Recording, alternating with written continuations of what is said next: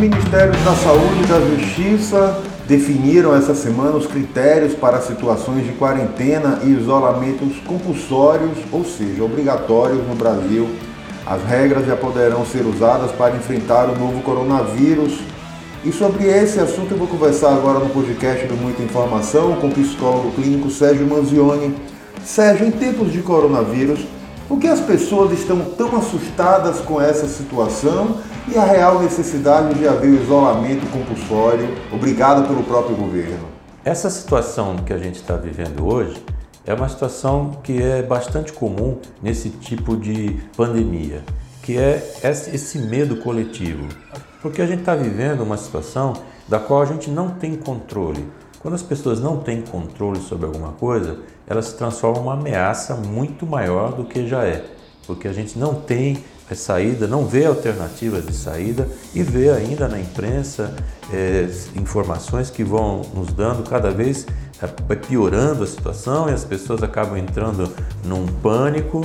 Existe aí também um efeito manada, as pessoas deixam de ter reações sensatas, existe uma falta de raciocínio em cima das coisas que são mais óbvias.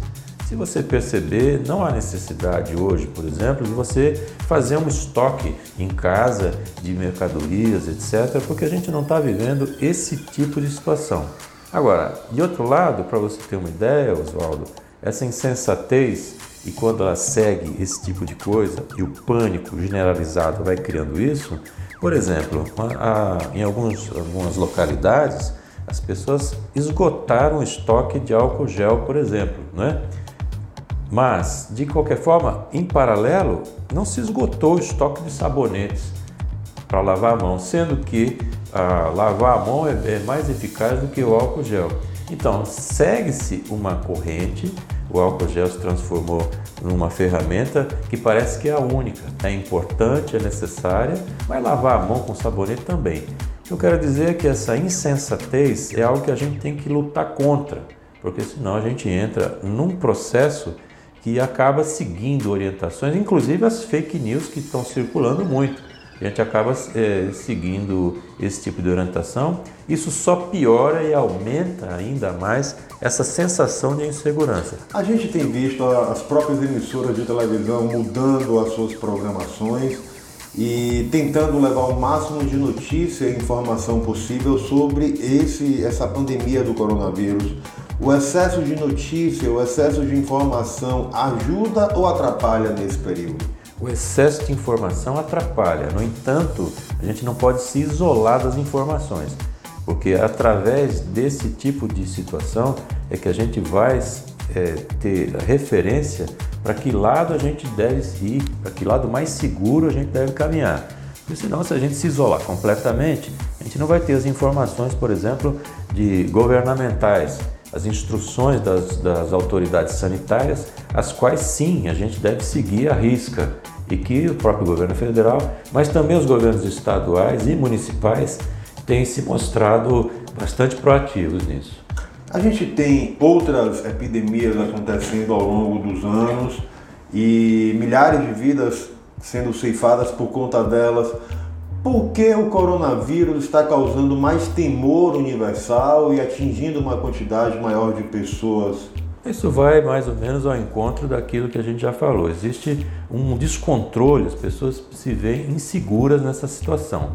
No entanto, a gente pode ter alguma manifestação que causa até uma certa estranheza, porque esse vírus ele tem uma concentração é, aliás, ele não tem uma concentração geográfica e ele está espalhado em todos os continentes. No entanto, algumas coisas chamam a atenção. Por exemplo, no ano passado, 2019, em relação a 2018, os casos de dengue aumentaram 500% e a gente não teve nenhuma manifestação é, igual a essa. Por exemplo, outro exemplo, a gripe suína matou ano passado no Brasil 700 pessoas sendo que existe vacina para isso, mas também a gente não vê esse tipo de movimentação. O que acontece também é que quando você tem é, concentrações geográficas, por exemplo, a dengue, ela está muito mais concentrada nas periferias da cidade e, e ela está um pouco distante do que sejam os fatos e dos formadores de opinião.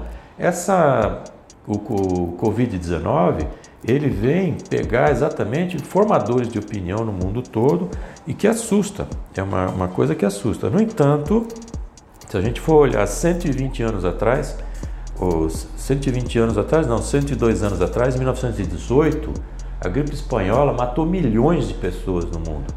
Só que hoje, qual é a diferença? A diferença é que hoje a gente tem na história da humanidade, a gente nunca teve tão evoluído tecnicamente, tecnologicamente, com tanta informação disponível, com tanto avanço científico. Então, nossa resposta diante desse tipo de pandemia é muito mais rápida e muito menos letal do que antigamente. Então, é, Covid-19 provavelmente não vai matar milhões de pessoas como foi a gripe espanhola, devastou a humanidade de um, um, principalmente em 1919, que a quantidade da população no mundo era bem menor. Então, esse tipo de situação nos dá um pouco de alívio, porque a gente pode ter é, e pode ter certeza que algo rápido será feito. Claro que muita gente vai morrer nesse meio do caminho, mas a, a nossa é, recuperação em relação à ameaça vai ser muito mais rápida. Tem muita gente que diz que a comoção ganhou uma proporção maior porque é uma doença que começou a atingir também o rico, diferente da ebola e de outras uh, pandemias e outras epidemias que assolavam basicamente a população menos favorecida. Você compactua com essa tese, Sérgio? Eu concordo com essa tese porque é uma questão de você olhar números e olhar o que são os fatos que aconteceram. Ebola devastou parte da África, muito letal, mas você via até pela televisão as pessoas lidando com isso, vestido como se fossem astronautas e devastando aquilo, mas aquilo é distante. Tudo que é distante, ele não tem uma, uma a mesma o mesmo impacto de algo que você está convivendo perto. Então, o negócio está acontecendo na África, por exemplo, isso não é um problema. Você vê na televisão e você diz, poxa, quanta gente morrendo, mas ter uma movimentação mundial, não.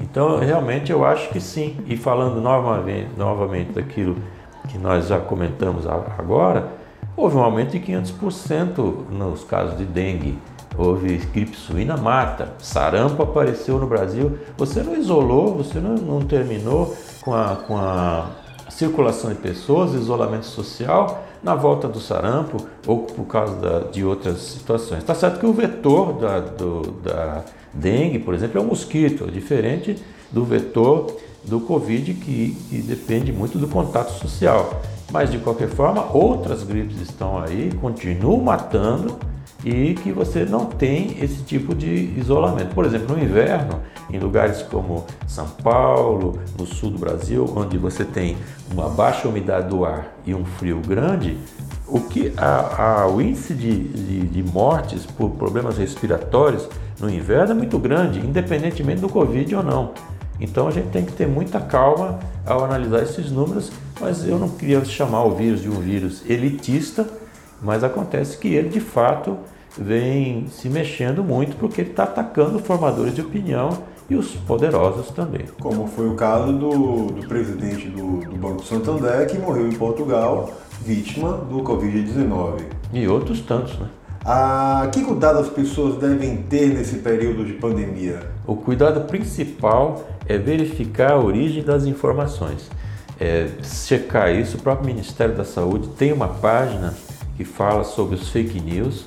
Isso é muito importante. No Irã, por exemplo, na semana passada, mais de 40 pessoas morreram porque uma fake news que circulou lá diz que ingerir álcool mataria o vírus. E as pessoas ingeriram muito álcool e morreram intoxicadas em função disso. Então, esse tipo de fake news, ela mata. Então, a gente tem uma obrigação de checar isso. Não passe informações para frente sem checar. Tem muita coisa errada sendo noticiada. Tem muita gente que gosta desse tipo de, de situação de gerar pânico e terror. Então temos que tomar cuidado muito com isso. Muitas pessoas, ou melhor, a maior parte da população está hoje no isolamento doméstico, no isolamento social, e isso tem causado pânico nas pessoas, pânico nas famílias. O que pode ser feito nesse período para minimamente é, diminuir o efeito nefasto desse período e que a própria situação por si só já causa nas pessoas? Bom, é seguir realmente as orientações das autoridades sanitárias E esse, esse procedimento que está sendo adotado hoje, que é o isolamento social, é o melhor possível a ser feito no momento. Não há outra coisa a ser feito, porque isso vai impedir que a doença se alastre de uma forma exponencial. O que a gente está tentando fazer, as autoridades tentam fazer, é você evitar que o número de casos seja tão grande que o sistema de saúde não dê conta de poder é, cuidar de toda essa população. Provavelmente esse vírus vai afetar muita gente e já está afetando. A maior parte das pessoas vai sair disso viva, sem nenhum problema, porque a letalidade fora dos grupos de risco é baixa, é muito menor, inclusive, que do H1N1, do que outros da SARS, é bem mais baixo. Nós já passamos por isso e não é novidade nenhuma esse tipo de, de controle. Dez anos atrás tivemos controle nos aeroportos também, em função da gripe que estava lá instalada na época. Então é que a gente não lembra muito das coisas, mas é a melhor coisa a fazer é assistir um filme, é curtir lá o ambiente e preservar principalmente é, as pessoas idosas e que são do grupo de risco. Então, se a pessoa acha que ela, por exemplo, está imune ou que não vai pegar isso, mas tendo idosos em casa, ela deve fazer isso pelo, por essas pessoas e não estar tá se expondo a esse tipo de risco. Podemos tirar algum aspecto positivo de todo esse processo, Sérgio? Ou é, viver o, o, período de dificuldade geral no país e no mundo e encarar como um processo que vai passar? Olha, é um processo que vai passar sim.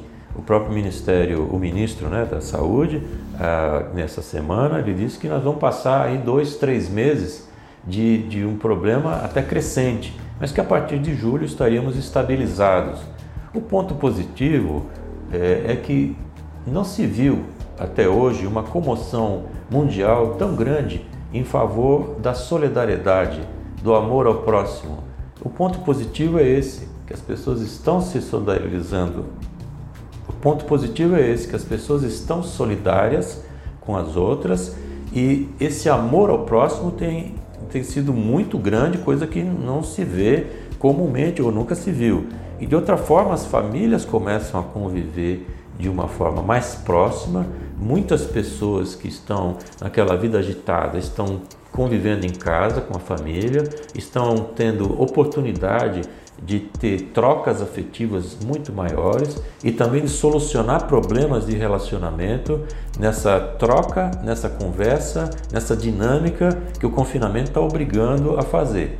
Então esse é um aspecto bastante positivo. E é um aspecto e um pode ser colocado como aspecto positivo também a possibilidade das pessoas olharem para dentro delas de uma outra forma também, sem o, o, movimento conturbado do dia a dia e das vidas, já que as pessoas vão estar muito mais com elas dentro de casa e muito mais próximas de suas famílias? Sim, porque dentro de casa, esse ambiente doméstico ele te dá uma sensação de segurança que você não tem fora. Então, dentro de casa, o pânico ele diminui muito, porque as pessoas estão no ambiente de segurança. E de fato vai acontecer essa interação isso é extremamente positivo e pode, e é o que nós esperamos, é que depois dessa devastação que o, o Covid-19 tem feito, devastação emocional também, é que depois as pessoas possam entender que todos nós participamos de uma sociedade, estamos ligados uns aos outros, necessitamos de uns aos outros e podemos e devemos ser solidários e ter empatia pelo próximo, compreendendo que a dor do outro pode ser a minha amanhã. Ok, Sérgio, obrigado que todos nós tenhamos maturidade e tranquilidade para passar por esse processo que infelizmente atinge a toda a população. Ok, vamos em frente, muito obrigado e vamos prestar atenção nas medidas sanitárias e fazer sim. É sério, não é brincadeira não, e temos que tocar em frente. Obrigado a todos. Siga a gente nas nossas redes sociais e até o próximo podcast.